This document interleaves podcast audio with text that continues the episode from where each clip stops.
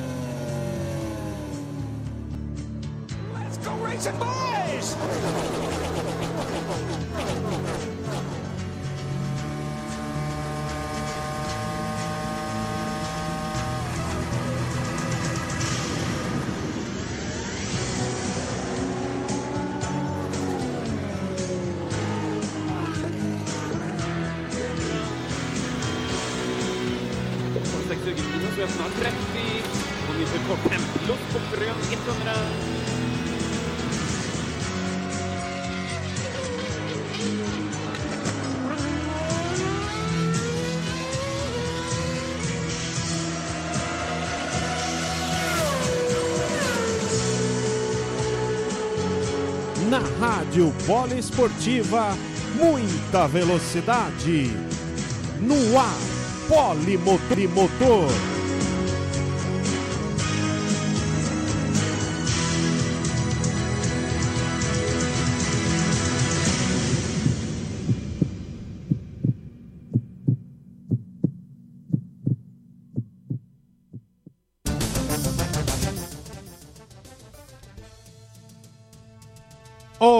Você amigo ligado na Poliesportiva, para você que está nos acompanhando a partir de agora em radiopoliesportiva.com.br, para você também que está nos acompanhando no YouTube, no canal da Poliesportiva, seja bem-vindo em mais um programa Polimotor, trazendo todas as informações, tudo que rolou no mundo do esporte a motor nesse final de semana. Estamos ao vivo para você que está no, nos vendo agora ao vivo. Estamos no ar neste domingo, dia 26 de julho de 2020, e vamos trazer para você nessa edição do programa Polimotor muita coisa legal, muita coisa que rolou nesse final de semana. Teve Stock Car Brasil em Goiânia, finalmente a etapa inaugural da Stock Car Brasil, nossa principal categoria de automobilismo aqui dentro do Brasil. Teve vitória de Ricardo Zonta, Rubens Barrichello. Vamos falar muito sobre as duas corridas. Vamos também falar da MotoGP, GP da Andaluzia. É, que foi realizado novamente na pista de Jerez de la Fronteira. Falo novamente porque semana passada nós tivemos o GP da Espanha e a MotoGP repetiu a dose, assim como na Fórmula 1 na Áustria. A, a, a MotoGP realizou dois, dois GPs na pista de Jerez de la Fronteira e vitória dupla, hein? Porque Fábio Quartararo voltou a vencer nesse domingo e ele já conquista aí duas vitórias na sequência no início aí dessa MotoGP 2020. Mark Marques ficou de fora, não pôde correr, não conseguiu, apesar da cirurgia, não conseguiu é, participar desse GP da Andaluzia. E vamos falar também da NASCAR e também do cancelamento do GP Brasil, o GP das Américas, né, do, do continente americano, Canadá, Estados Unidos, México, Brasil e das pistas, os GPs que foram inseridos agora a Fórmula 1 já tem no seu calendário 13 GPs previstos aí no total. Sabe quem está comigo? Por enquanto você está só me vendo, né? Mas agora você vai ver quem está comigo nessa jornada aqui, nesse programa Polimotor desse domingo. Ícaro Dias e Arthur Novaes. Sejam bem-vindos. Primeiro, boa noite para Arthur Novaes. Seu destaque inicial, Arthur. Muito boa noite a você, PA. Muito boa noite ao Ícaro, todos que nos acompanham. É, já como esse destaque inicial, mais uma vitória do Quartararo na MotoGP, segundo grande prêmio da temporada, segunda vitória dele, e ele que agora é, fica atrás apenas do Mark Marques, né? Como o piloto mais jovem a vencer duas corridas aí na MotoGP, na categoria principal do Mundial de Moto Velocidade. Então agora temos o Mark Marques na primeira posição e o Quartararo se torna o segundo mais jovem a vencer dois GPs. Tá certo, então destaque aí da MotoGP pelo Arthur Novaes. E o Ícaro Dias, boa noite, seja bem-vindo mais uma vez aqui ao programa Polimotor. Seu destaque também, Ícaro. Ah, boa noite, Paulo Arnaldo Lima, boa noite, Arthur Novaes, boa noite ao ouvinte que está acompanhando mais um Polimotor. Eu não poderia deixar de lado a Stock Car, né? Nosso quintal de casa, né? ainda mais com a vitória de dois caras que disputaram a Fórmula 1, né? Ricardo Zonta e Rubens Barrichello. Então, o meu destaque inicial é para a volta da Stock Car, com as duas provas que ocorreram lá em, lá em Goiás, né? Lá no Grande Prêmio de Goiânia. Então, esse é o meu destaque inicial para essa rodada dupla da nossa querida Stock Car, meu caro Paulo Arnaldo Lima. Tá certo, Ícaro Dias aí trazendo então como destaque os dois principais assuntos dessa edição do programa Polimotor. Nesse final de semana não tivemos Fórmula 1, mas a Fórmula 1 andou agitada aí na quinta, sexta-feira da, da semana que passou. E vamos falar justamente sobre isso também, cancelamento do GP Brasil, né? Vamos debater um pouco sobre esse assunto, os impactos para nós aqui do Brasil, que sempre, de maneira sem interrupção desde os anos 70. Viemos ter GP Brasil e agora, por causa da pandemia, esse ano vamos ficar no vazio, vamos ficar no zero aqui, né? Depois de muitos anos sem um GP Brasil de Fórmula 1. Claro, não foi só o Brasil, México, Canadá, Estados Unidos, mas a, a Liberty aproveitou para anunciar três novos GPs, né? Além dos cancelamentos, você está vendo aí na tela e queremos saber a sua opinião qual dos circuitos anunciados nessa semana pela Liberty para sediar os GPs da Fórmula 1 você gostou? Foram esses três circuitos, né? Imola, em San Marino, Portimão, em Portugal. Portugal, depois de muitos anos, voltando a sediar um GP de Fórmula 1. E Nürburgring, na Alemanha, que fazia alguns anos que já estava ausente por problemas, dificuldades financeiras. Nürburgring vinha aí uns anos revezando com Hockenheim, mas de quatro anos para cá esteve ausente e agora retorna justamente para suprir a necessidade da pandemia e compor aí o calendário da Fórmula 1, calendário provisório. Daqui a pouco o Ícaro Dias e o Arthur Novaes vão dar a opinião sobre essa questão dos circuitos. Mas antes, nós vamos falar de MotoGP. Vamos começar o assunto desse polimotor falando da MotoGP antes, antes dos nossos analistas falarem sobre como foi o GP da Andaluzia, vamos dar uma conferida como foi a chegada desse GP da Andaluzia, prova nesse domingo. Olha, tivemos mais uma vitória de Fábio Quartararo, conforme destacado aí pelo Arthur Novaes, o segundo piloto mais jovem vencer dois GPs seguidos.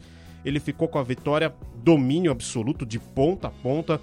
Quem chegou em segundo lugar foi Maverick, foi Maverick Vinales segundo lugar para ele. Lembrando aí que foi um pódio 100% Yamaha, né? O Valentino Rossi aí chegando na terceira posição. Só que o Quartararo não é equipe oficial, é uma equipe satélite, né? Mas de qualquer forma, aí um pódio 100% da Yamaha.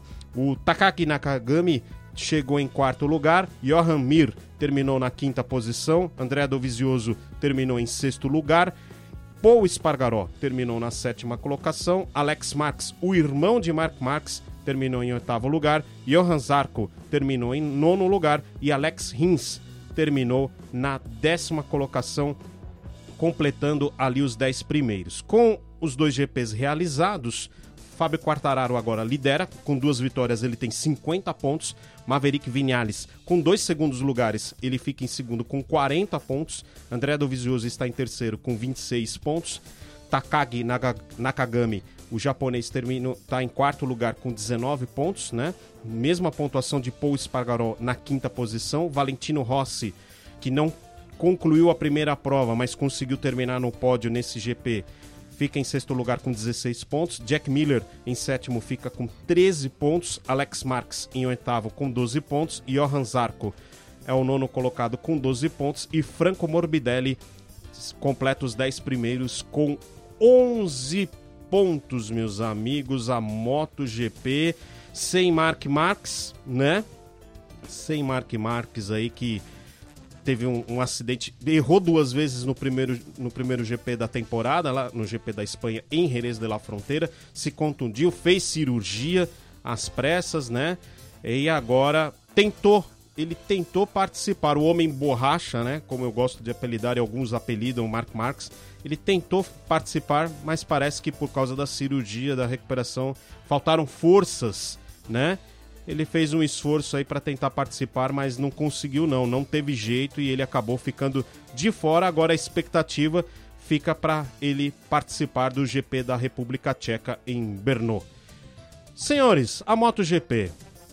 Que, que domínio aí do Fábio, Fábio Quartararo, hein? Nesse princípio de temporada. Ícaro? É, eu acho que é uma surpresa, né, PA? Se a gente for pegar assim, os números do Quartararo vencendo as duas primeiras corridas da, da, da MotoGP, ainda mais com a Yamaha sendo a, a, equipe dele sendo uma equipe satélite da Yamaha, ele mostrando que está conseguindo desenvolver a sua moto melhor que o Valentino. Ninguém precisa explicar quão brilhante é a carreira do Valentino, Valentino que é multicampeão na MotoGP, então mostra que o Quartararo vem numa nova geração, a Yamaha tem um projeto melhor para essa temporada. E até agora é o favorito, já que o Mark Marques não conseguiu tá entrando né, nessa, nessas etapas.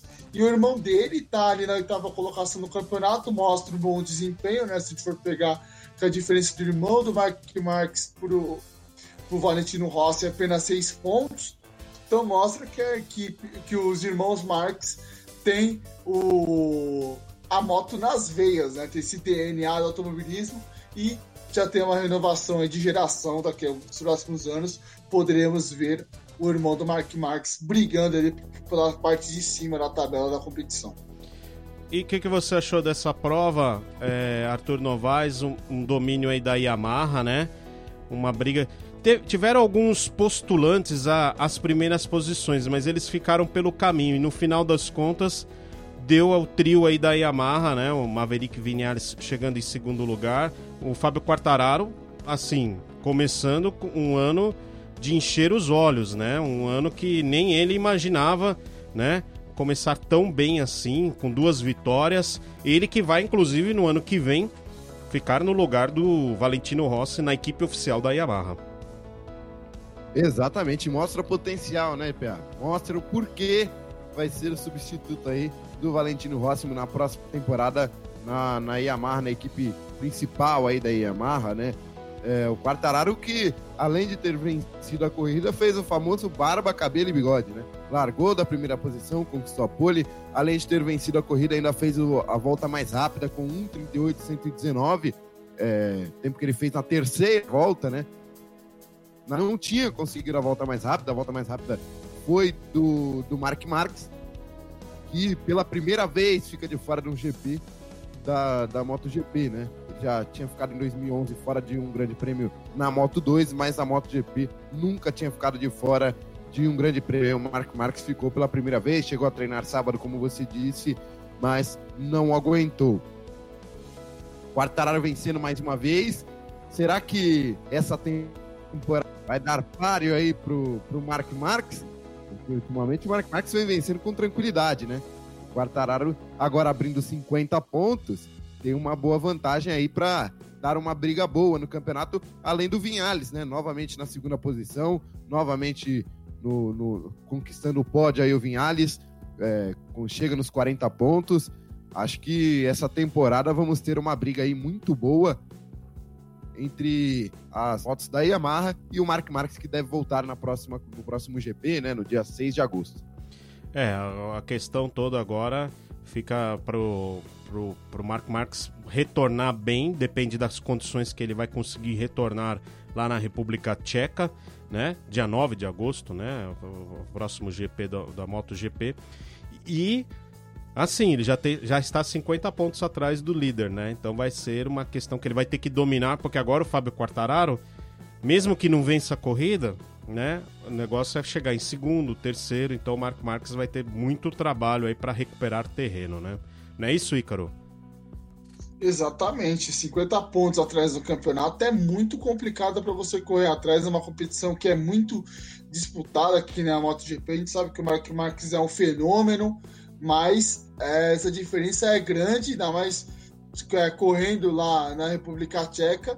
Não sei não, a gente também não sabe como vai ser o desempenho do Quartararo, porque às vezes tem uma equipe que consegue encaixar um desempenho melhor em uma determinada pista, mas do outro lado tem o Mark Marques, que é um fenômeno dentro da MotoGP, então fica entreaberto, mas o Quartararo leva uma grande vantagem, como o Arthur Novaes já citou, 50 pontos de diferença é muito difícil para você é, ir tirando. A gente sabe que a MotoGP não vai ter aquele calendário completo, mas por um outro lado, é, o Mark Marques agora com esses 50 pontos atrás vai ficar difícil para o espanhol. É, além disso, a Yamaha está se apresentando muito bem. Quando você vê três motos da, da fábrica ali nas primeiras posições, é porque a Honda vai. O Mark Marques e Honda vão ter um desafio extra aí que é superar a boa fase da Yamaha.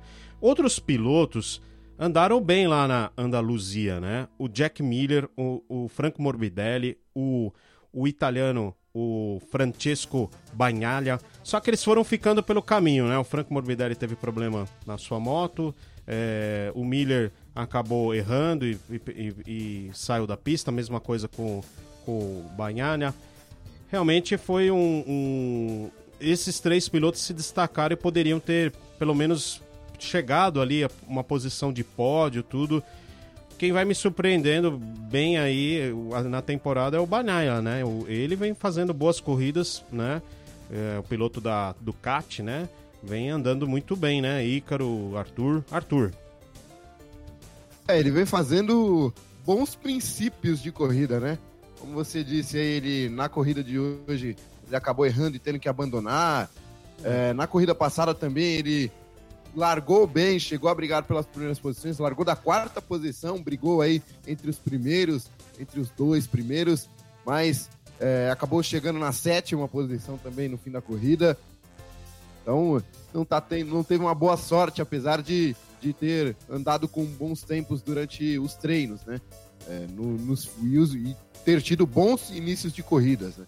É o, o Banaya. É, o Banaya, e... na verdade, teve o motor dele fumou, né? O Morbidelli também parou, teve um problema parecido com o do, do Valentino Rossi do primeiro, da primeira corrida, né? Que acabou abandonando, acho que problema no, no câmbio. O Banaya teve o motor começou a fumar.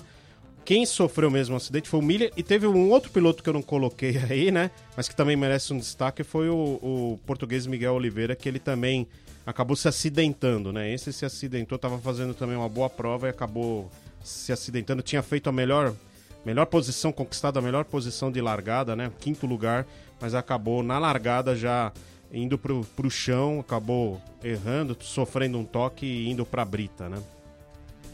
É, e o Jack Miller, eu acabei confundindo, né? O Banaya, é, é, ele abandonou por problema mecânico, né? O Jack Miller, quem sofreu acidente aí na décima volta, né? Isso. É, e o Jack Miller que mostra ser um bom piloto, né? Há algum tempo já.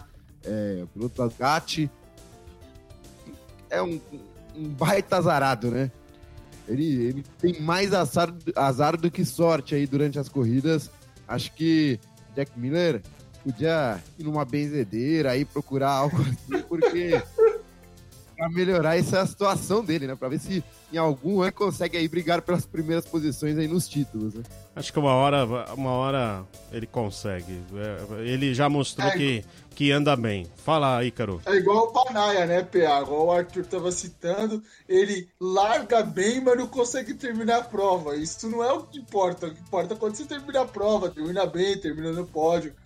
Então também é outro que, igual o Arthur Novaes citou, conversar com o nosso amigo Pai Sadu para ver se tira sem aca aí, porque tá precisando, viu? O garoto tá precisando. Pai Sadu é ótimo, viu? Bom, vamos é, agora. É torcedor do Pai Sandu, viu? Torcedor ah, do Pai Sandu. No... Nosso amigo Ezio. É. ó, ó, tá vendo, Ezio? Você faz trocadilho com todo mundo, teu nome apareceu aqui, viu? No, no meio de um trocadilho, viu? Bom, vamos aqui falar da, da Yamaha, né? Finalmente o Valentino Rossi consegue fazer uma prova boa, né? Claro que ainda ele tá num jejum aí de, se eu não me engano, 49 GPs, né? Sem vitória. Mas ele chegou a andar a maior parte do, no segundo lugar. Ele não conseguiu é, sustentar a segunda posição porque o Vinales estava com uma moto melhor no final de corrida e acabou ficando com essa segunda posição. Será que o Valentino Rossi vai ter alguma corrida aí que ele vai conseguir ter uma vitória? O que, que vocês acham aí? O doutor. O doutor tá. Estamos com saudades dele lá no, no alto do pódio, né? No lugar mais alto do pódio. Eu acredito que esse ano sai a vitória do doutor, viu? O doutor tá precisando aí.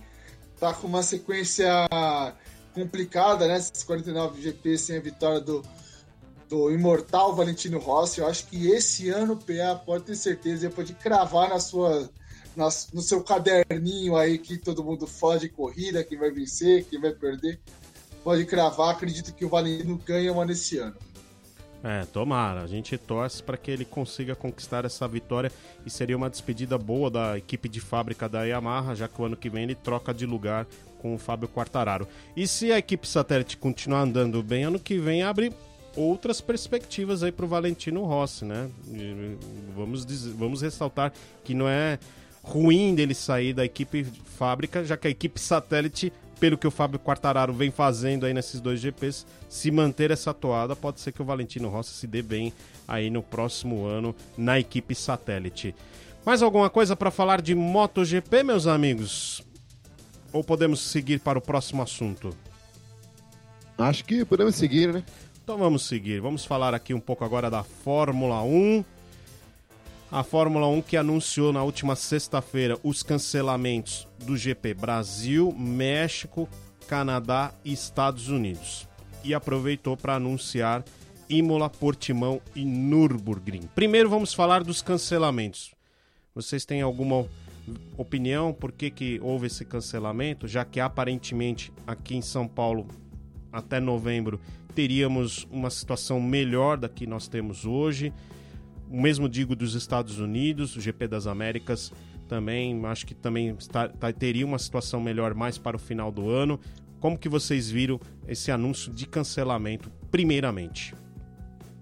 Olha, Pé, como eu sou uma pessoa que tô linkada também com essa área da saúde, achei muito estranho o cancelamento de Montreal sinceramente, porque Montreal tem um índice muito baixo em relação à Covid-19. Isso é estranho de não ter, o, não ter a prova no circuito de Villeneuve, um circuito tradicional dentro da categoria. Já seria aceitável né, não ter uma prova no, no Texas, nos Estados Unidos, o circuito Hermanos Rodrigues lá no México e principalmente Interlagos pelos altos índices de Covid-19 que temos no nosso país. É, o cancelamento seria natural, mas esse cancelamento do Canadá me chamou muita atenção, ainda mais que a Liberty é, é norte-americana, né, dos Estados Unidos. Então, para eles, teria um interesse maior em, em divulgar de uma maneira diferente esse, esse grande prêmio do Canadá. Mas eles acharam por, por melhor estar tá cancelando a prova. Acho correto, né, por toda essa pandemia que ocorre no, no, nas Américas. Está deixando 80, 80 ou 90% na Europa e apenas 10% ali no continente asiático. E você, Arthur, como você viu esses cancelamentos? Então, eu achei que esses cancelamentos aí feitos pela Liberty foi mais para economizar viagem, né, em questão de não Custo. fazer as viagens em relação a vir da Europa para as Américas, é, como eles estão mantendo ali mais entre Europa e Ásia o calendário. Acredito que tenha sido por isso que o Canadá é, acabou indo junto aí nesse pacote com Estados Unidos, México e Brasil. É muito triste, né? Ficaram uma temporada aí da Fórmula 1 sem o GP Brasil. E vamos ver o que vai acontecer, né? Porque esse era o último ano de contrato da Fórmula 1 para o GP Brasil em Interlagos. Vamos ver se eles vão compensar, entre aspas, né? É, com o GP no ano que vem ou se realmente não vai haver renovação e ficaremos sem o GP Brasil daqui para frente. É uma situação complicada, é, tanto que tanto na questão do GP como também na questão de transmissões aí, né? É, o Brasil está ficando meio para trás nas, nas negociações aí pelos contratos para os próximos anos. Acho que acho que seria muito triste mesmo se Fórmula 1 acabasse ficando por algum tempo fora do Brasil. E antes do Ícaro é, falar aí, é muito triste também. É, é, fiquei bem chateado também com o cancelamento do GP do Canadá, que para mim é um dos melhores todas as temporadas aí. É, é, um GP muito equilibrado, podemos dizer assim, né? Um GP que sempre traz grandes disputas. É, o GP do Canadá, o circuito Gilles Villeneuve, traz uma, uma questão especial, falando é, em termos de competição, desafio para as equipes, é sempre o problema dos freios, né? Então, é, lá não se preocupa em gasto de pneus ou qualquer outra questão técnica, é realmente freio, porque são longas retas e muitas freadas a cada volta lá do circuito Gilles Villeneuve, além de ser um circuito sempre muito é, técnico para pilotos, desafiador para pilotos, sempre boas corridas. O, o circuito Gilles Villeneuve certamente vai fazer muita falta essa ausência aí do GP canadense. Bom, acho que o Arthur Novaes matou a pau, porque a questão é custo, né? Se você. Vamos imaginar que até o final do ano consiga uma liberação, sei lá, de 50% de ocupação nas arquibancadas. Existe o risco de nem ter essa, esse 50%. Qualquer lugar aqui, sendo América do Sul ou América do Norte, né, ou América Central, no caso aí o México, você tem um custo de transporte, vias aéreas, né? É um custo muito alto. Então, realmente a Liberty deve estar pensando puramente em reduzir custos e tentar realizar um calendário aí dentro do, do continente europeu que aí fica mais fácil em termos de logística e mais barato também, que também você faz o transporte todo em via terrestre. Bom, em re... pois não. Ô, PA. Hum. Fala, Arthur.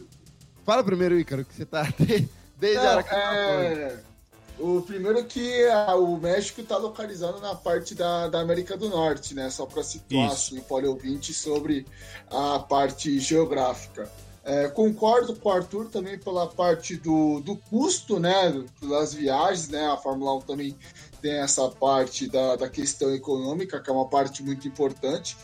Acredito que teremos o GP em 2021 no Brasil, né? Por causa de contrato. Acredito que a Fórmula 1 não vai querer desembolsar um, uma, uma, certa quantia para Interlagos, porque não é só Interlagos que está envolvido nesse pacote de Covid-19, está envolvido Mônaco, está envolvido outros circuitos que fazem parte do calendário da Fórmula 1 mas é uma situação em relação ao, ao, direito de transmissão, algo que preocupa sim a nós brasileiros, porque é, a própria Liberty bem claro que quer a pré-transmissão, a transmissão e a pós-transmissão.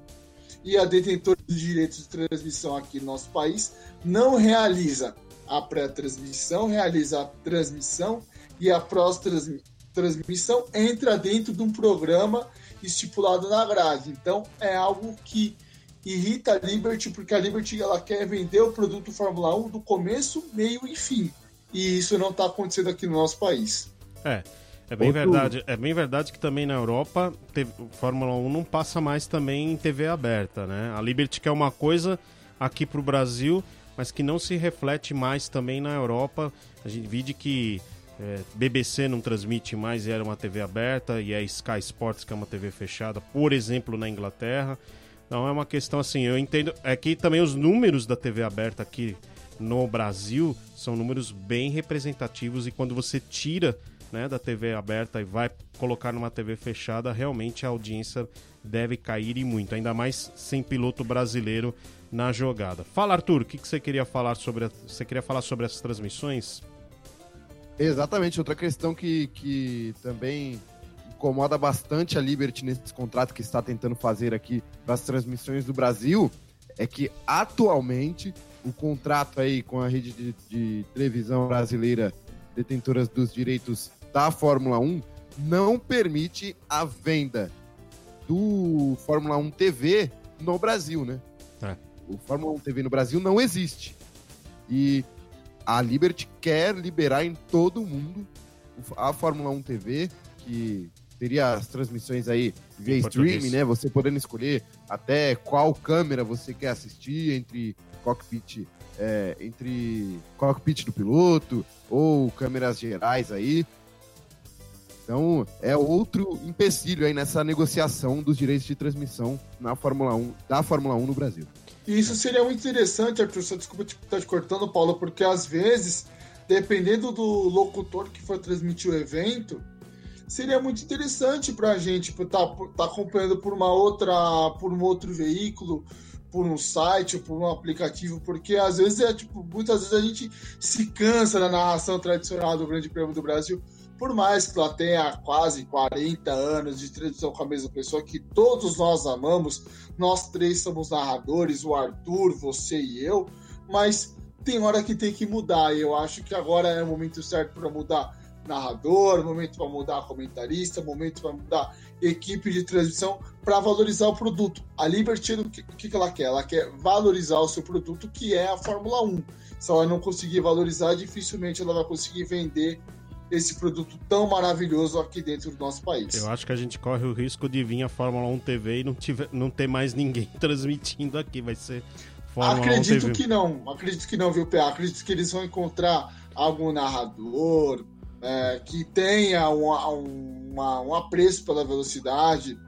Por exemplo, vai, eu não gosto de citar nomes, mas um nome que eu acho que seria muito plausível para narrar a Fórmula 1 no Brasil seria o Everaldo Marques, que faz parte do, do Grupo Globo, por exemplo, ou então até mesmo o Theo José, que está na Fox, por aí. Acho que seriam esses dois nomes que poderiam fazer parte desse grupo da Fórmula 1 no Brasil. Aí o comentarista tá na cara que seria o nosso grande Rubens Barrichello, que já tem, já tem a experiência com os pilotos aqui no, no país. Bom, de todos esses assuntos, tudo isso que a gente está falando, né, foi cogitado de a Liberty oferecer uma oferta para Bandeirantes, né? Só que a Bandeirantes a gente sabe da situação hoje, então não, não sei se teria condições, né? Reuniria condições para é, comprar os direitos da Fórmula 1 e voltar a transmitir. Para quem não se lembra, né? A Bandeirantes transmitiu só no ano de 1980 transmitiu a temporada da Fórmula 1. Foi uma das poucas temporadas que a Globo é, cedeu, né?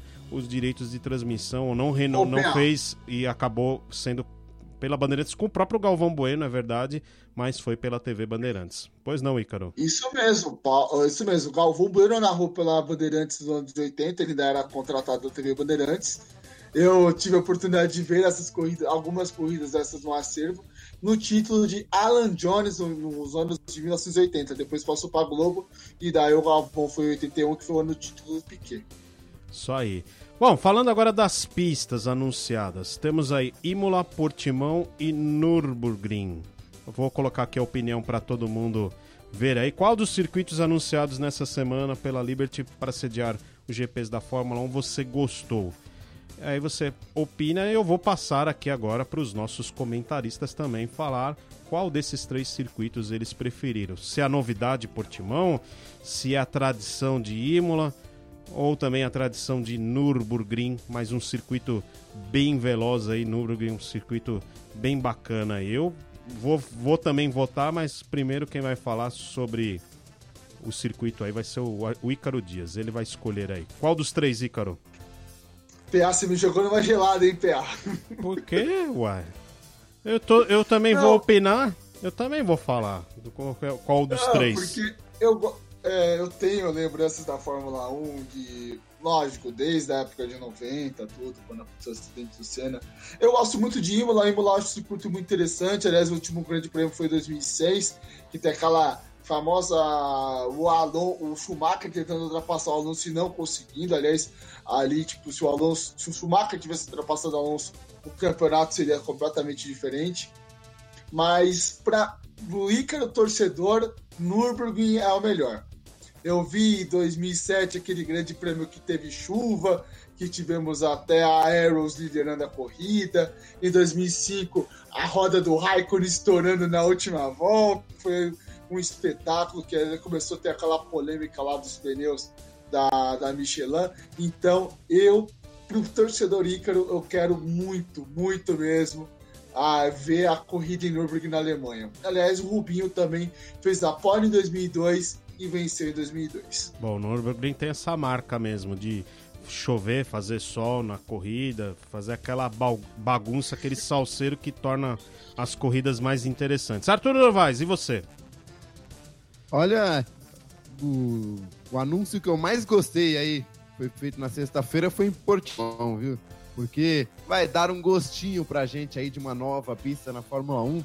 Esse ano teremos, teríamos, né, com o calendário normal, duas estreias, né, em Hanoi e também na Holanda.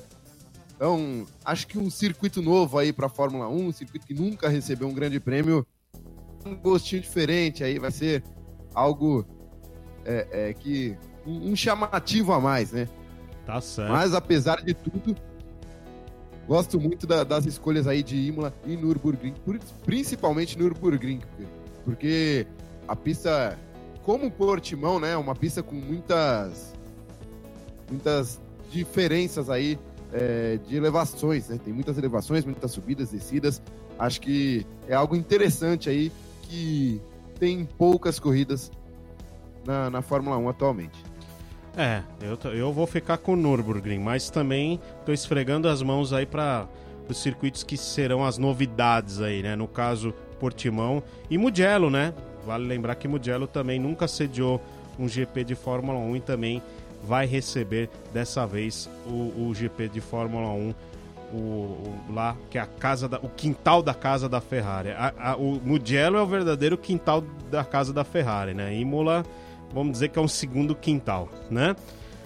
É isso. Ô, fala, fala, Ícaro. Se a Ferrari não ganhar Mugello, pode ter certeza que muita gente vai cair, viu? Ah, mas ó, tá difícil, viu? A Ferrari tá Olha, a Ferrari vai estar tá em três casas, né? Monza, Mugello e Imola, né? Vai é, ser uma pressão São, tremenda, São viu? não conta tanto, né? Porque a casa da Ferrari mesmo é Mugello. Monza, que Monza tem aquele apelo da torcida, é todo mundo de vermelho, é o mar vermelho, é a pressão da, da, da torcida ferrarista, mas Mugello, por ser esse quintal da Ferrari, se não ganhar, meu amigo, muita Bom. coisa na escuderia Ferrari vai mudar, pode ter certeza. Bom, já tá complicado porque, né, convenhamos, o ano para Ferrari promete ser difícil. Tá muito difícil da Ferrari eu, eu, visualizo muito difícil da Ferrari conseguir uma vitória. Só se tem que dar tudo errado para Mercedes, né? E a Red Bull também tem que ter problemas aí nesse é, no, no, mesmo dia, né? Então tá complicada a coisa. Qual circuito que a Ferrari ganharia, PA? Hum. Mônaco. Com esse carro? Mas na Hungria, a Hungria que era uma pista mais apertada, que é pa parecida, né, com Mônaco, também não, não, não, andou bem, né? E veio com, é, porque... veio com upgrade, né? O carro da Ferrari para o GP da Hungria. E não andou bem, andou até pior que na em Áustria. Mônaco você tem que acertar uma volta, né? Você acertou a volta de classificação, colocou lá na frente, aí é outra história, porque é um circuito travado, poucos pontos de ultrapassagem, nem seria em Singapura, por exemplo. A Ferrari ela não tem um bom motor, um motor de um motor forte de reta, assim como a própria Red Bull também não tem um motor muito forte, até o próprio Verstappen reclamou essa força do motor Honda que ele não está tendo. Então a gente já tem como noção, né? Quem é o amante do automobilismo já sabe que esse ano não tem como não dar Mercedes. E esse ano tá muito, mas muito na cara que vai ser mais um título de Lewis Hamilton que está construindo uma história espetacular. Bom, isso é verdade. Bom, já arredondamos aqui o assunto de Fórmula 1. Semana que vem tem GP, né? Da Fórmula 1. Vamos voltar aí a ter GP na Inglaterra, em Silverstone, GP da Grã-Bretanha. E é claro, vamos no, na próxima semana falar muito desse GP aí de Fórmula 1 no próximo final de semana. Agora a gente volta para o automobilismo, volta até para o automobilismo brasileiro. Vamos falar um pouquinho de Stock Car. É, tivemos rodada dupla, etapa inaugural da Stock Car Brasil 2020. Vitórias de Ricardo Zonta e Rubens Barrichello. E o Luciano Massi vai trazer para você o, todos os detalhes no boletim que ele preparou para você. Então, por favor, acompanhe Teve punições que foram anunciadas agora, é, do, coisa, cerca de uma hora e meia, duas horas atrás. Então, para a corrida 2, teve alterações aí na, na classificação final. Mas vamos acompanhar o boletim. Daqui a pouco eu explico quais foram essas punições. Vamos acompanhar. Último fim de semana marcou o início da temporada 2020 da Stock Car Nova Geração. O Autódromo Internacional Ayrton Senna, localizado em Goiânia, foi o palco da primeira etapa. No domingo 25 aconteceram os treinos classificatórios, onde o experiente Ricardo Zonta, da equipe RCM, marcou 1.26.014 e terminou com a pole position. Confira agora como ficou o grid da corrida 1 que aconteceu no domingo 26. Ricardo Zonta em primeiro. Na segunda colocação ficou Ricardo Maurício. Daniel Serra, atual campeão da Stock, ficou na terceira posição. Rafael Suzuki em quarto e Alan Kodair fechando o top 5. Pois bem, vamos saber como terminou essa primeira corrida do domingo. Ricardo Zonta largou muito bem e liderou a prova de ponta a ponta. Logo atrás de Zonta, Ricardo Maurício não demorou muito e tomou o segundo posto de Daniel Serra. Porém, Alan Kodair estava voando baixo e logo no segundo giro assumiu a posição de Maurício utilizando o botão do push. Faltando seis voltas para o fim,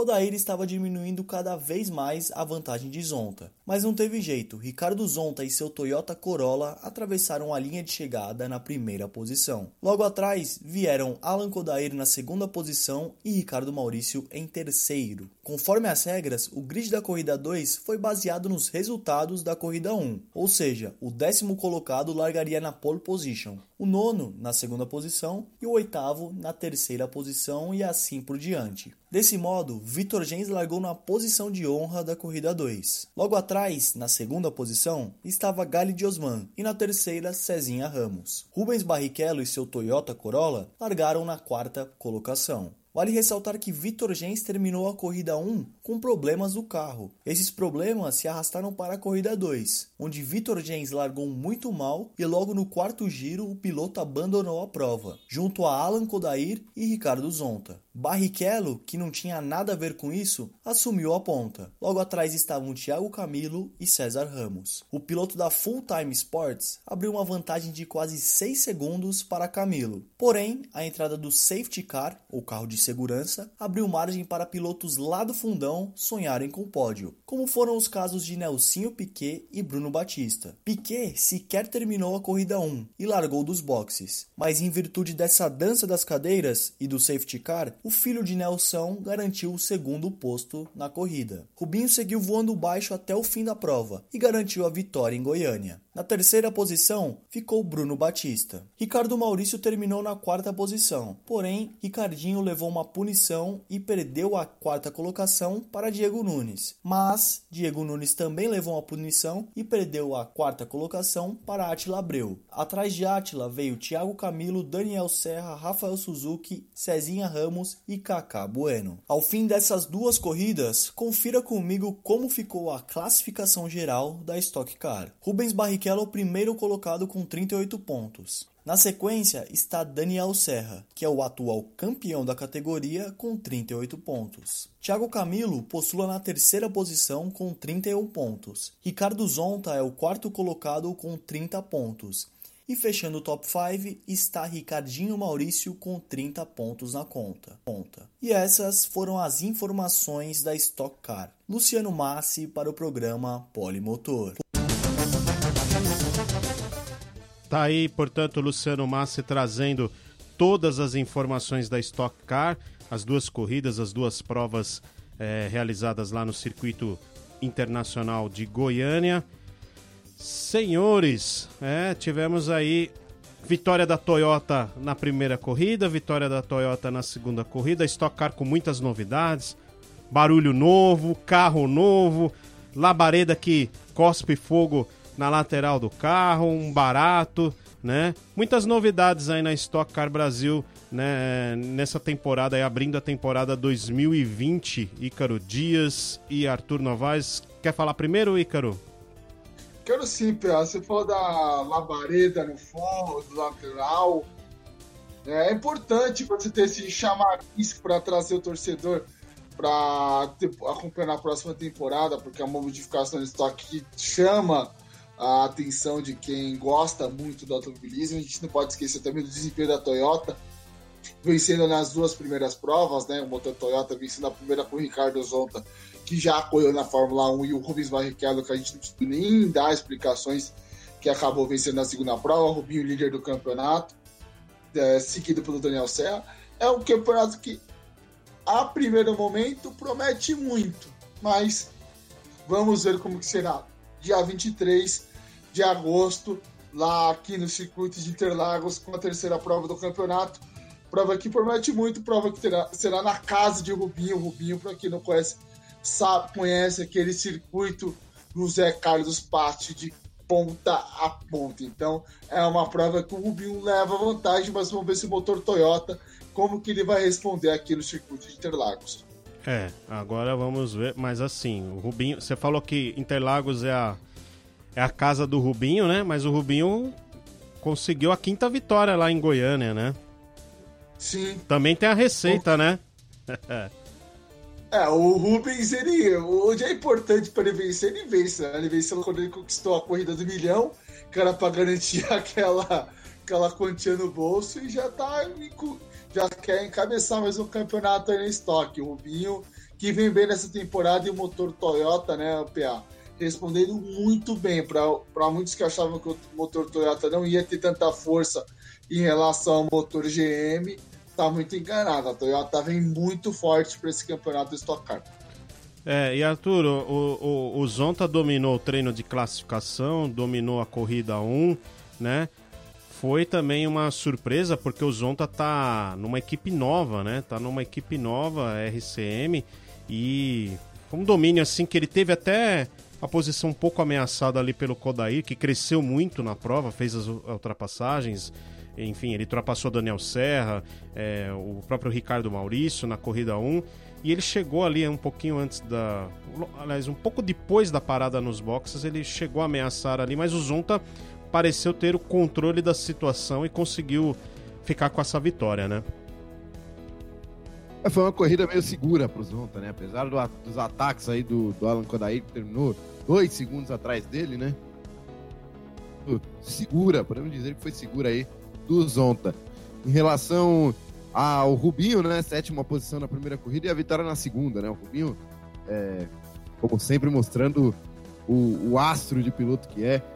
é. Uma grande vitória aí nessa segunda corrida, com uma segunda posição para o Nelsinho Piquet, né? O Nelsinho Piquet e me surpreendeu, pelo menos, nessa, né, com esse segundo lugar, com essa segunda posição aí. É, fez uma grande corrida ao Nelsinho e acredito que é um piloto que pegando aí mais a mão do carro, pegando mais o, o, o estilo de pilotar aí da Stock, né, que é completamente diferente, é, pode dar trabalho, né? Inclusive ele largou dos boxes, né, na corrida que ele, que ele chegou na segunda posição, ele teve uma quebra na primeira corrida e depois largou dos boxes aí para conquistar esse segundo lugar. Então são dois pilotos aí para a gente ficar de olho durante, durante a temporada.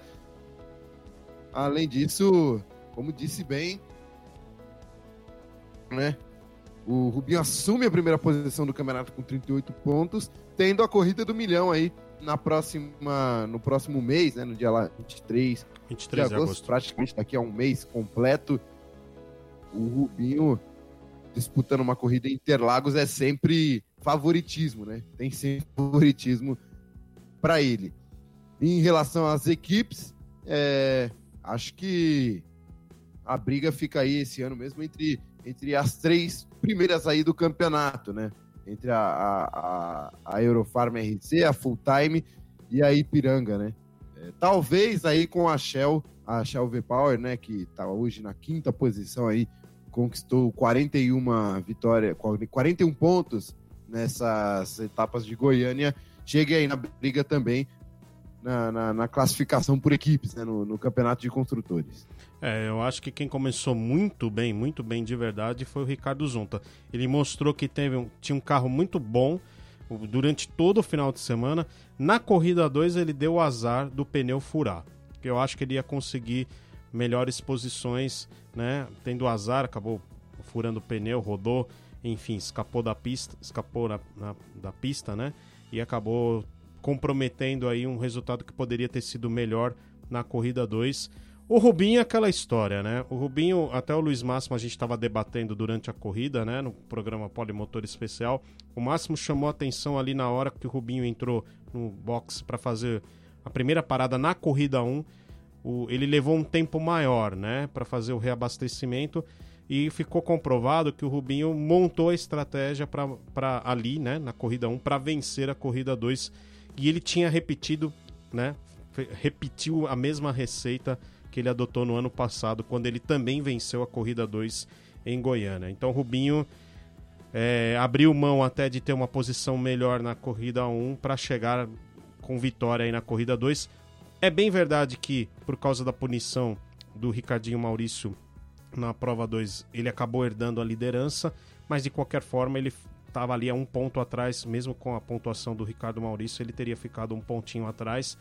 Agora ele assume a liderança e fica aí com uma ótima condição, começa muito bem o final de semana sai aí com a melhor pontuação possível aí o Rubens Barrichello dessa primeira etapa, essa rodada dupla. Ícaro Dias, o Rubens Barrichello adota muito essa receita aí em algumas provas da Stock Car, né? Não, o Rubinho é um estrategista nato, né? Se a gente for pegar desde o início da carreira dele, ele é um cara que ele sabe montar uma estratégia muito interessante. A primeira vitória dele na, na Fórmula 1 foi com uma estratégia brilhante em Hockenheim. As conquistas que ele teve na Stock Car foram com essas estratégias. Ele é um cara que sabe fazer o planejamento, ele sabe qual é o momento certo de parar, qual é o momento certo de acertar o carro. Ele é um, ele é um piloto completo. O problema do Rubinho em outras categorias foi que ele deu azar mas na, é, tanto na Fórmula 1 quanto na Fórmula Indy. Mas em estoque o Rubinho tem um, um mérito muito grande. Tá buscando aí os seus títulos na categoria, brigando com um dos principais nomes da categoria atualmente, que é o Cacá Bueno, junto com o Daniel Serra, mas o Rubens vem fazendo um trabalho brilhante e é um cara que incomoda. Quando você vê aquele carro 111 ou atrás de você ou na sua frente, amigo, pode ter certeza que isso não vai ter vida fácil, não. É verdade. Olha, eu tenho aqui a, as falas de Ricardo Zonta e Rubens Barrichello após a corrida. É, essa entrevista foi concedida para a própria Stock Car, né? Para a equipe da Stock Car, da Vicar. Então vamos ouvir o que, que o Zonta e Barrichello falaram após as duas corridas? Vamos acompanhar aqui.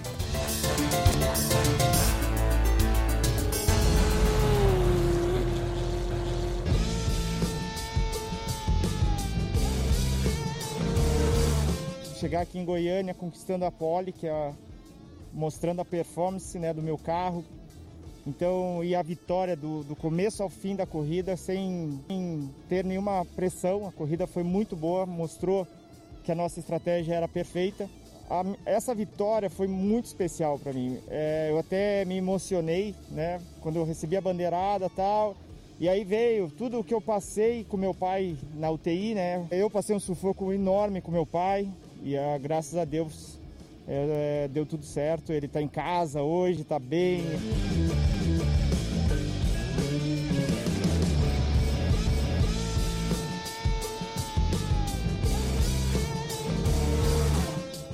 Um prazer sentir esse calor, um prazer sofrer ali dentro fisicamente, é um prazer guiar o carro, guiar o carro, né? Né? a freada, os toques ali, como. Nossa, foi, foi um corridão. Queria mandar um abraço pro Max Wilson, que foi difícil não ver o 65 Eurofarma aqui. É doído ver um, um irmão que, que gosta tanto disso também não tá aqui. Mas vai ser um campeonato muito legal, vai ser um campeonato disputado. Acho que foi uma grande festa. Uma pena não ter público, mas faz parte. Parabéns a Estocar por ter organizado tudo tão direitinho. Todo mundo comprometido a estar tá fazendo tudo aquilo de rigidez que foi imposto. Então, muito feliz.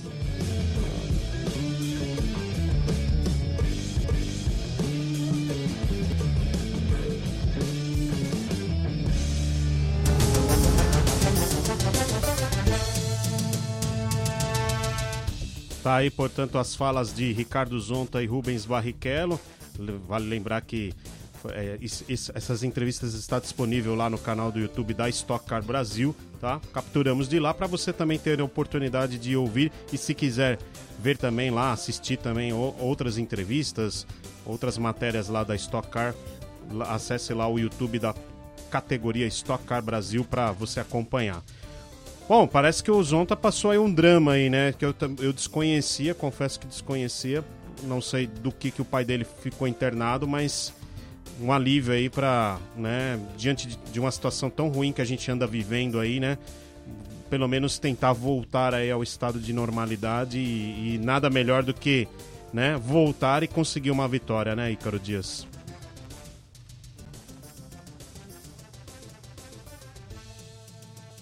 Alô, Ícaro?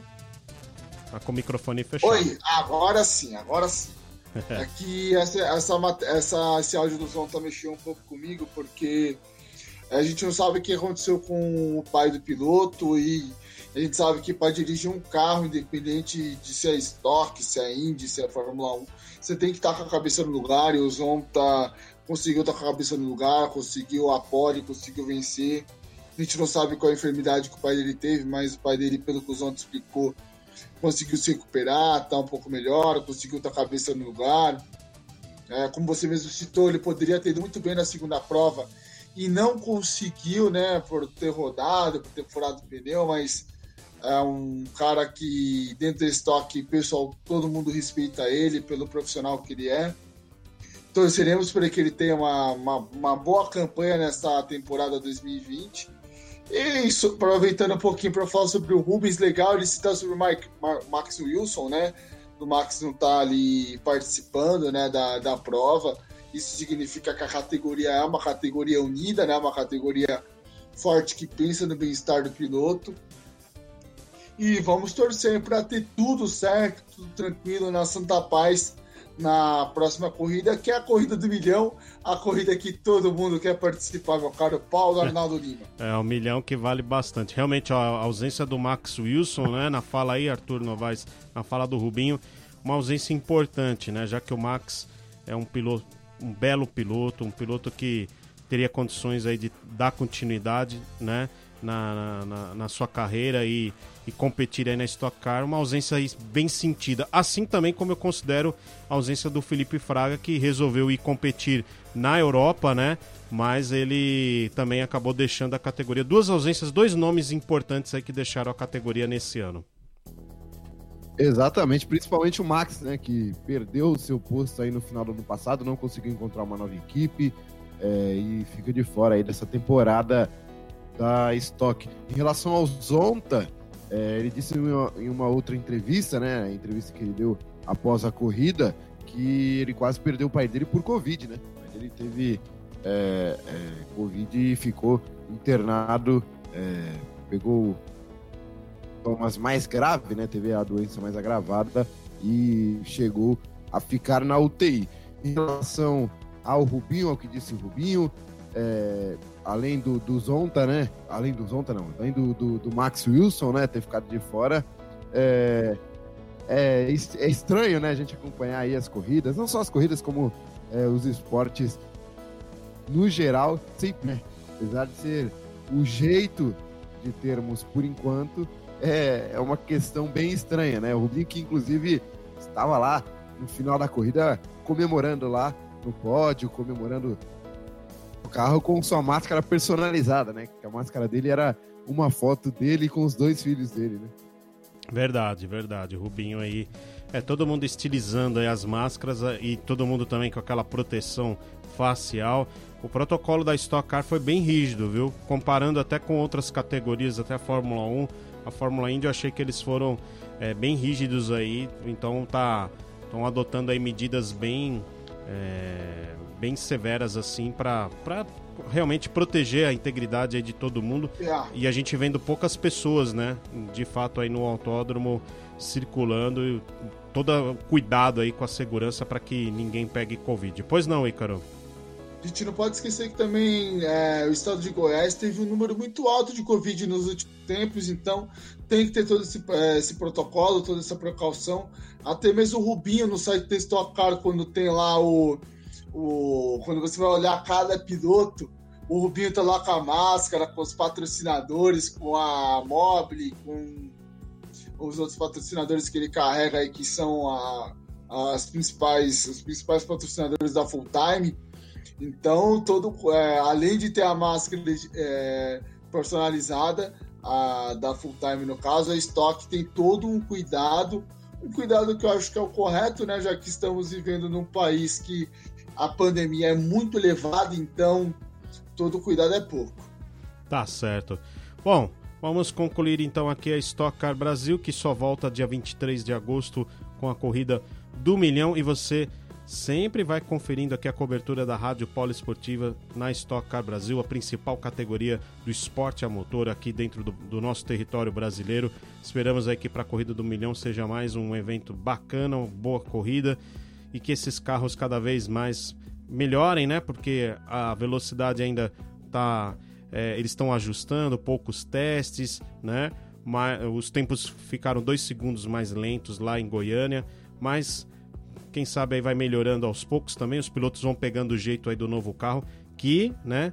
Ficou mais arisco, segundo os pilotos. Então é um desafio aí, uma novidade aí para o grid inteiro. Então foi bacana acompanhar as duas corridas, principalmente a corrida 2. Certamente Interlagos será uma prova ainda melhor a corrida do milhão.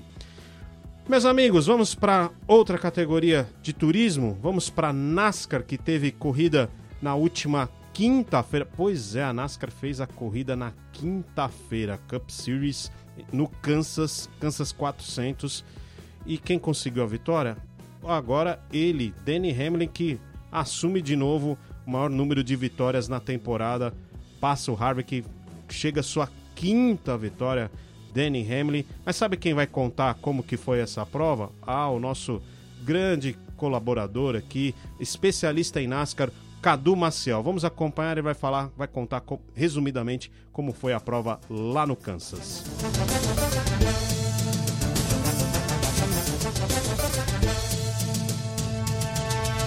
Olá, fã do automobilismo, tudo bem? Meu nome é Cadu Maciel e eu estou aqui para falar um pouco sobre a mais recente corrida da NASCAR Cup Series, que aconteceu na noite desta quinta-feira no Kansas. A corrida terminou com vitória de Denny Hamlin, que havia vencido a prova no ano passado. O piloto brigou com Keselowski, Harvick e Bauman pela liderança nas últimas voltas, ele liderou as, liderou as últimas 11 voltas, mantendo menos de um segundo de distância para o segundo colocado, Keselowski. A corrida teve início às 8 horas e 30, 30 minutos no horário de Brasília e previu uma bandeira, uma bandeira amarela de competição na 25ª volta para alguns ajustes nos carros, devido à falta de treino. Depois da parada, na volta de número 32, Kyle Busch assumiu a liderança até o final do primeiro segmento. Vale ressaltar que Kyle Busch ainda não conquistou sua vaga nos playoffs desta temporada. Já no segundo segmento, Keselowski brilhou novamente. Na centésima volta, foi declarada a bandeira amarela. A parada foi geral, com a maioria dos pilotos realizando o reabastecimento. O combustível seria suficiente para terminar o segmento. Na bandeira verde, Keselowski liderava, mas os quatro da frente trocaram de posição algumas vezes. Truex Jr., Keselowski, Hamlin e Kyle Busch estavam liderando quando surgiu outra bandeira amarela. Chris Buescher havia rodado sozinho. Na volta de número 148, faltando apenas 12 voltas para fechar o segundo segmento, Keselowski grudou em Blaney, o então líder. Somente na volta 158, faltando duas para terminar o segmento, Keselowski fez a ultrapassagem, conquistando a liderança e, após as duas voltas, o segmento 2. Este foi o quinto segmento de Keselowski na temporada. Foi dada, portanto, outra bandeira amarela, com o fim do estágio. Hamlin reabasteceu, mas não trocou os pneus. O piloto iniciou o último segmento na liderança. Passadas três voltas da bandeira verde, outra bandeira amarela. Bubba Wallace foi atingido por Matt Kenseth e perdeu a lateral do carro. O piloto foi forçado a abandonar a prova. Na centésima septuagésima quinta volta, bandeira verde, apenas para parar com outro acidente. Desta vez, Joey Logano perdeu o controle e bateu no muro. Di Benedetto sofreu com o acidente e teve que abandonar a prova. Jimmy Johnson e Almirola também estavam no incidente. A prova retornou na volta de número 181. No entanto, na volta seguinte aconteceu outro acidente, dessa vez mais grave. Ryan Preece se chocou com Christopher Bell e foi arremessado para a mureta interna do circuito. Chris Buescher e Newman também se envolveram no acidente. Foi dada então bandeira vermelha para a retirada dos carros. Até então, a prova contava com 8 bandeiras amarelas. Depois de 2 minutos e 45 segundos, a prova retornou. Faltavam 80 voltas. Na volta 206, Jimmy Johnson não conseguiu o tempo mínimo e teve que abandonar a prova. Seu carro estava danificado. Neste momento, Keselowski liderava. A troca de liderança entre Byron, Bauman, Harvick, Keselowski e Hamlin. Na volta 242, outra bandeira amarela, a 11 primeira da noite. Nemechek havia rodado sozinho. Faltando 22 voltas, foi dada a bandeira verde. Harvick liderava, seguido por Hamlin e Bauman. Keselowski brigava pelo terceiro lugar. A competição estava acirrada. Keselowski estava a menos de um segundo de distância de Harvick. Foi aí que Hamlin conquistou a liderança. Na volta de número 255, o piloto assegurou a primeira posição e não soltou mais. A prova terminou com Hamlin em primeiro, seguido por Keselowski, Truex Jr., Harvick e Jones. Esta foi a quinta vitória de Hamlin nessa maravilhosa temporada. Agora, restam oito corridas até os playoffs. Os classificados até agora são Harvick, Hamlin, Keselowski, Logano, Chase Elliott, Ryan Blaney, Martin Truex Jr., Alex Bauman, Cole Custer e Austin Dillon. Neste final de semana, não teremos nenhuma corrida pela NASCAR Cup Series. A próxima corrida acontece apenas no primeiro domingo de agosto, no dia 2, em New Hampshire. Eu sou Cadu Maciel, para Polimotor.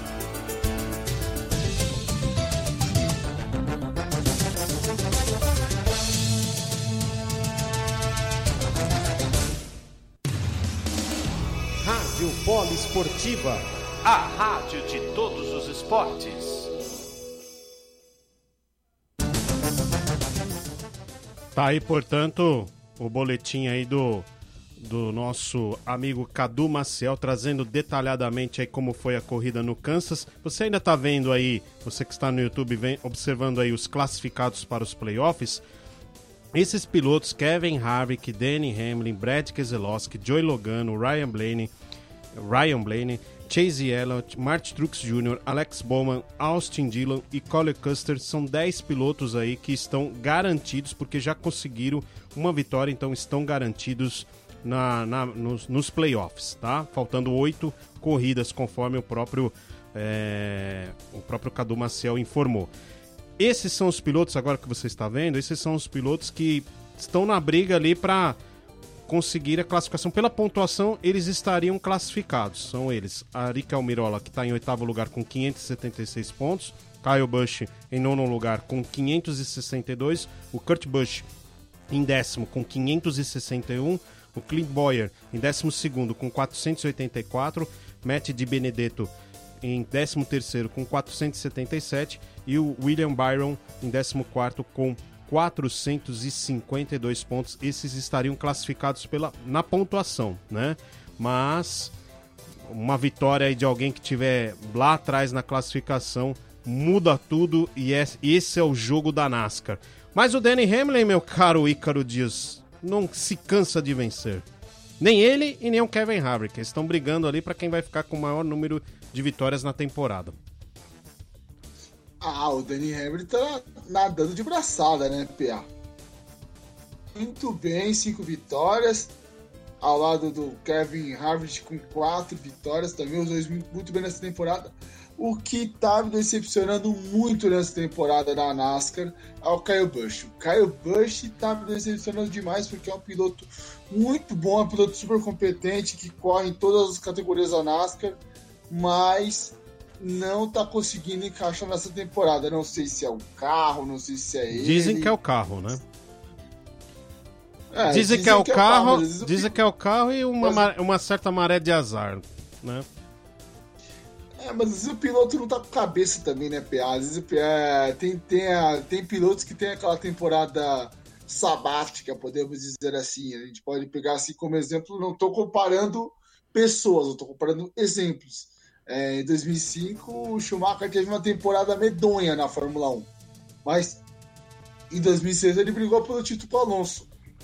É, como o próprio Sam Hardish Jr. também teve temporadas ruins na, na Indy, é, Scott Dixon, mas essa temporada do Kyle Busch é um negócio assim muito, mas muito fora da curva mesmo, porque é um piloto competitivo, é um piloto que se entrega, é um piloto que vai para cima, mas não está conseguindo encaixar nessa temporada. E a gente sabe que quando chega o Kyle Busch no, nos playoffs, a história da NASCAR é completamente diferente. Bom, ele está ainda na zona de classificação, estaria classificado, mas realmente a, a falta de uma vitória tá deixando ele numa situação bem desconfortável. Você falou do Kyle Busch, e o que você me diz de Jimmy Johnson? O que se passa com o JJ? Esse. Ah, J... esse tá azarado mesmo, hein, meu caro Ícaro Dias? Ah, o JJ tem que fazer aquela consulta com aquele nosso amigo, viu? Paissador? O grande, o grande Paissador. O grande Paissador de Belém, porque a coisa não tá muito boa pra ele não, viu? O carro é. Ou é o carro, ou é ele, ou é o pombo. Não, não todo tá acidente rodando, ele tá envolvido. Ele se envolve em todos os acidentes. Todos. É. Dessa vez foi a- no acidente do Joey Logano, que ele sobrou pra ele, coitado. Aí ele depois ele tentou voltar e aí foi desclassificado por falta de desempenho, porque o carro já tava todo torto. né, ele queria competir com aquele carro, não tem como. O JJ não tá encaixando para essa temporada. Infelizmente, a gente tem que passar o contato do grande Paissador pra tirar a uruca dele, viu? Porque não tá fácil não, né, Arthur? É, Arthur. Exatamente, uma fase excepcionalmente azarada que vem passando o Jimmy Johnson. Tem que levar a galera do MotoGP, o Jimmy Johnson, o. o. O Kyle Busch também, né? Liderou mais 50 voltas na corrida. Foi o segundo que mais liderou. Ele liderou 52, né? É. O Hamlin liderou 57 e não conseguiu de novo a vitória o Kyle Busch. É, tá complicada a situação da, da galera, né? É, tem uns Essa pilotos. volta Tem uns, trouxe pi- uns azarados. tem uns pilotos que realmente estão numa maré não muito boa. Apesar do Joey Logano já estar garantido lá também nos playoffs, ele também tá nesse. Tá vivendo esse problema, né? Dele começar bem as corridas, aí na metade ou a equipe erra, ou o carro dele para de funcionar e ele acaba batendo. Tá difícil também a vida do Joey Logano, que um piloto aí que foi campeão recentemente da NASCAR e a Penske também não vive uma grande fase aí na, na NASCAR Cup Series, né? A verdade é que quem tá sobrando mesmo é Danny Hamlin e Kevin Harvick, né? Aí tem alguns que aparecem aí de vez em quando, né? É, você tem ali o Martin Truex Jr., você tem é, o Chase Elliott, né? Alguns pilotos aí que vêm fazendo boas corridas, mas quem, quem está dominando aí as ações da NASCAR 2020 tem sido Danny Hamlin e Kevin Harvick. E esses estão numa fase ótima e tudo parece que dá certo para eles. Ô, PA, Pois não. e o Brad Keselowski que saiu da sétima posição para chegar na, na sua garantida segunda posição, né? Ô, rapaz, para chegar em segundo lugar, como o Brad Keselowski na, na, na NASCAR. É verdade. É, o Brad. Esse, Diga aí, Carol. esse aí não precisa do Paissador não, viu? Esse aí tá com o pé de coelho do lado. Bom, próxima etapa da NASCAR será no próximo domingo em New Hampshire, circuito de uma milha e meia, um circuito bem difícil. Vai ser mais uma corrida aí da NASCAR é, no circuito de New Hampshire em London no próximo domingo. Antes da gente encerrar aqui o programa Polimotor, né, que já está chegando ao fim, tivemos um anúncio importante aí na Fórmula E, porque na próxima semana teremos aquela bateria de corridas para cumprir a temporada 2019-2020 da Fórmula E. Vai ser aqueles sucessivos é, sucessivas corridas em Berlim, lá no aeroporto. E o. Foram anunciados três traçados, né, PA? Pois é, e, e, na, e assim, a Fórmula E, a, o da- a equipe Dragon, né, anuncia mais um brasileiro aí, vai estar nas pistas aí, disputando junto com Felipe Massa, né, e Lucas de Grassi, é o Sérgio Sete Câmara, vai é, pra Dragon, vai disputar essas etapas finais, essa bateria de corridas aí, são três, né, se eu não estiver enganado, três corridas que vão ser realizadas ali na semana entre os dias 6 e 9 de agosto em Berlim. Sete Câmara ganha finalmente uma boa oportunidade aí para aparecer, ele que já andou fazendo os testes aí na própria Fórmula E, Ícaro Dias. É o Sérgio, o Sérgio Sete Câmara que ganha essa oportunidade de uma competição que é muito bacana, que a gente já trabalhou nela, né? Que é a Fórmula E. Competição interessante, ainda mais que só vai ter em Berlim, né, nessa, nessa, desse ano na Fórmula E. Então, é uma oportunidade do brasileiro mostrar a sua cara para a competição. A gente sabe que tem o Lucas de Graça, que é muito forte, né, na Fórmula E. Não é que todo ano o Lucas de Graça está brigando pelo título.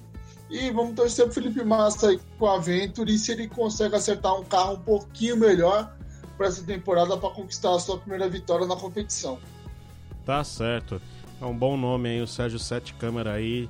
Ele que não conseguiu se firmar ali, é, na, não conseguiu uma vaguinha na Fórmula 1, passou por algumas temporadas na Fórmula 2, tá ali na academia da Red Bull, né? Mas ganha uma oportunidade aí para se manter em alguma competição na Fórmula E que vai tendo uma boa visibilidade e uma boa alternativa, né, para pilotos que ainda tentam chegar à Fórmula 1. Arthur Novaes, alguma coisa para falar aí do sete câmara na Fórmula E? É, a chegada de mais um brasileiro, né? A Fórmula E, a Fórmula E, como você disse, vem ganhando projeção. E só para corrigir, PA, hum. temos seis corridas, né? Seis. No... Não são só três, Exatamente. são seis corridas. Para encerrar.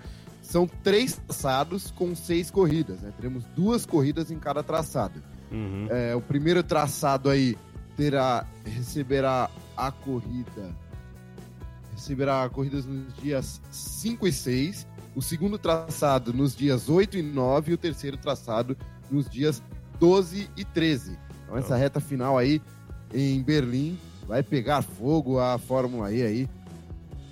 Pilotos, né? Como você disse, só os brasileiros aí temos o Felipe Massa, temos o de Grace, temos agora a entrada do. Do Sete Câmara. Câmara que tá ainda pleiteando uma vaga na Fórmula 1 ali, né? Mas não, não recebe oportunidade.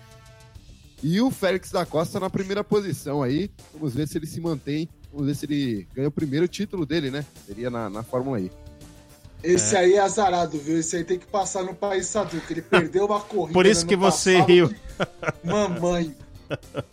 Por isso que você riu. É, eu lembro aquele, dessa coisa. Aquele Prix de Marrakech que a gente fez o bate-papo. Tava com a corrida na mão, PA. Falei, não, vai ser vitória do português. Vai engatar a segunda. Esquece. Pascal Verlaine também é outra coisa. Também não conseguiu encaixar na, na, na última temporada. Uhum. Nós temos que é, torcer pro Boemi, torcer para outros caras que já correram na Fórmula 1, porque a coisa não funciona, não. E o já Eric Verne, né? Que já é campeão. Ah, o Verne. O Verne, campeoníssimo. Bom, o se... Verne que tá na Audi, né? Se eu não tô enganado, ele é da Audi. Não, ele, tá, ele tá na, na equipe. Tech Cheetah, né, é, é, junto com o Antônio Félix, que agora o Antônio Félix é Isso. é companheiro de equipe dele. Bom, então, portanto, seis corridas corrigindo, então, e não é só entre os dias 6 e 9, é uma verdadeira maratona em Berlim de Fórmula E. Então a gente vai trazer aqui. Eu até peço desculpas, é porque é tanta corrida remarcada que a gente fica até meio confuso.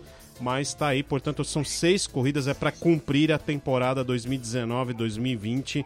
2020 e 2021 vai iniciar somente no final do ano. Aliás, eu acho que vai só iniciar em janeiro do ano que vem, é, então não vai ser bem uma temporada 2020 e 2021, vai ser só uma temporada 2021 da Fórmula E. Torcemos aí para os três brasileiros que estarão representando o nosso país aí na Fórmula E. Senhores, é isso. Mais alguma coisa para acrescentar? Ou Mas vamos já? encerrar? Já, já passamos por pô, todos os assuntos. Pô. Já passamos por todos os assuntos. Semana que vem vai. Vamos passar aqui a agenda dos, dos próximos eventos. Então, ó, próximo final de semana vamos ter apenas duas, dois eventos. Vamos ter o GP da Grã-Bretanha, da Fórmula 1, domingo às 10 e 10 da manhã, e a NASCAR, que eu também mencionei agora há pouco, em New Hampshire, a prova da Cup Series sendo realizada às 4 da tarde. Isso que nós vamos ter no dia 2 de agosto. Vamos ter aí um, um fôlegozinho depois de, nas últimas semanas, vários eventos automobilísticos. Agora, dia 9, domingo, dia 9, prepare o coração porque vai ser da sexta ao domingo uma overdose, viu, senhores? É porque é dia dos pais, né, Pé? A gente tem que dar aquela alegria pros pais, não vai ter corrida, dá com pau. Pois é. vai ter muita coisa. E, e vai somar com é, final de campeonato paulista de futebol, olha, vou falar uma coisa para você, viu? Final de semana vai ser agitadíssimo. Início do Brasileirão, né? É, mesmo e o início do Brasileirão, no mesmo final de semana. Série A e Série B iniciam nessa data. É, vai ser aquela coisa, viu? Evento esportivo a dar com pau. Aliás, o segundo semestre promete, né? Muita coisa ao mesmo tempo, vai ser uma loucura. Para quem trabalha como nós, vamos nos descabelar. O Ícaro já nem tem cabelo aí pra, pra arrancar né? Eu que vou arrancar os meus vou ficar aqui. de cabelo em pé, viu, Pé? Bom, senhores, mais alguma coisa para se destacar? Vamos nessa? Vamos, Vamos nessa. Primeiro agradecer, né, PA, Arthur, ao Poliovinte que está acompanhando o Polimotor. Muito obrigado por estar é, tá acompanhando esse programa maravilhoso. Você que depois acompanhar, ele fica salvo no YouTube depois na plataforma do Spotify. Curte, comente, compartilhe. Desde já o nosso muito obrigado e espero mais um convite para estar tá falando sobre o esporte a motor, que é uma coisa que a gente tanto gosta, uma coisa que a gente adora.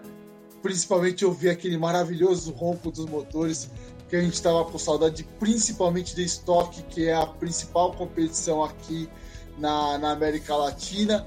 O meu muito obrigado, Paulo Arnaldo Lima, Arthur Novaz, por ouvinte. Até a próxima. Obrigado, Ícaro Dias, aí mais uma vez participando aqui do programa Polimotor. E agora eu também agradeço a participação, também aproveito para você dar o seu destaque final aí, Arthur Novaes. Bom, meu destaque final vai para o Eric Granado, né? O brasileiro aí da Moto E. Ah, não falamos dele, né?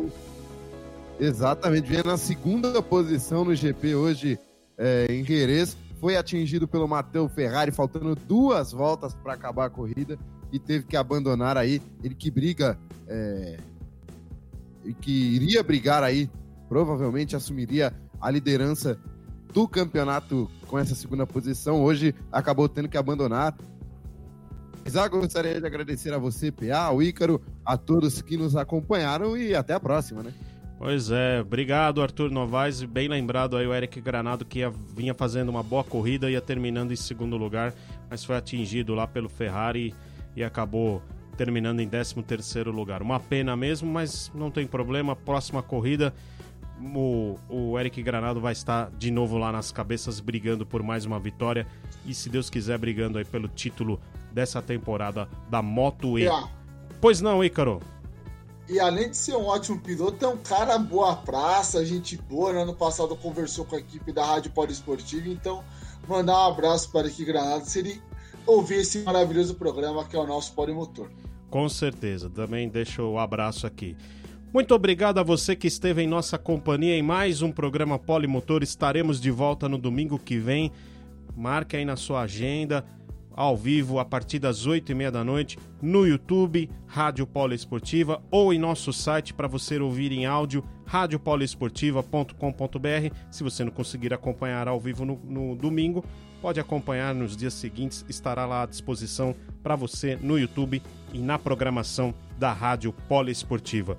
Obrigado, uma boa semana para você e até a próxima. Esse é mais um programa Polimotor aqui da Rádio Poliesportiva, a rádio de todos os esportes.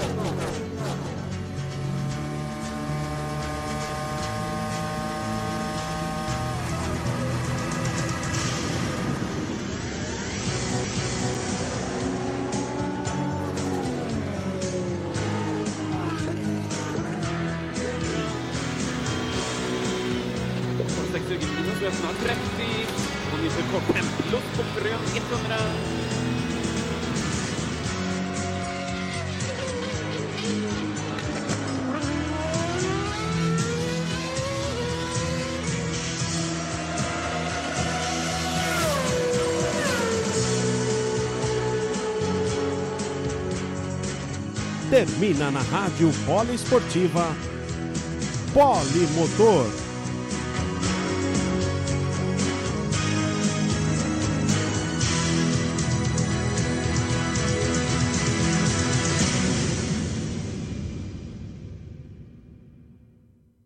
Rádio Poliesportiva.